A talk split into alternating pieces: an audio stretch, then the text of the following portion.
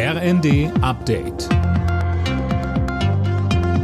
Stündlich neu. Auf den Punkt informiert. Ich bin Silas Quiring. Guten Abend.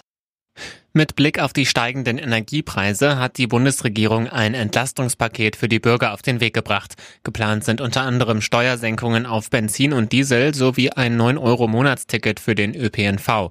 Um das Paket zu finanzieren, hat das Kabinett heute auch den Ergänzungshaushalt von Finanzminister Lindner abgenickt. Der sagte, wir können nicht hinnehmen, wenn die Menschen unter steigenden Energiepreisen leiden. Und äh, wir haben Verpflichtungen gegenüber der Ukraine, die sich aus diesem Krieg ergeben. Und deshalb ist es eine Realität, dass wir planen müssen mit knapp 140 Milliarden Euro Nettokreditaufnahme.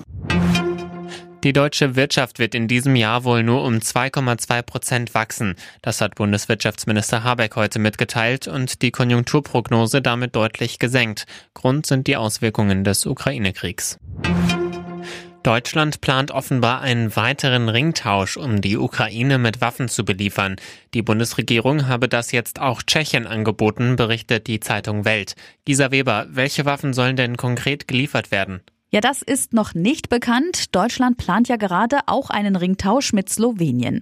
Heißt konkret, Slowenien liefert sowjetische Panzer an die Ukraine und bekommt dafür Panzer aus Beständen der Bundeswehr.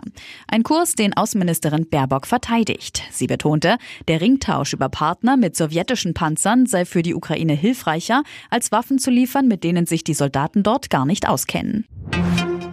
Razzia beim Autohersteller Suzuki, unter anderem in Deutschland. Es geht um mehr als 20.000 Dieselfahrzeuge, die mit einer illegalen Abschaltung bei der Abgasreinigung ausgerüstet sein sollen. Durchsucht wird auch bei Zulieferern, die für die Bauteile verantwortlich sein sollen. Alle Nachrichten auf rnd.de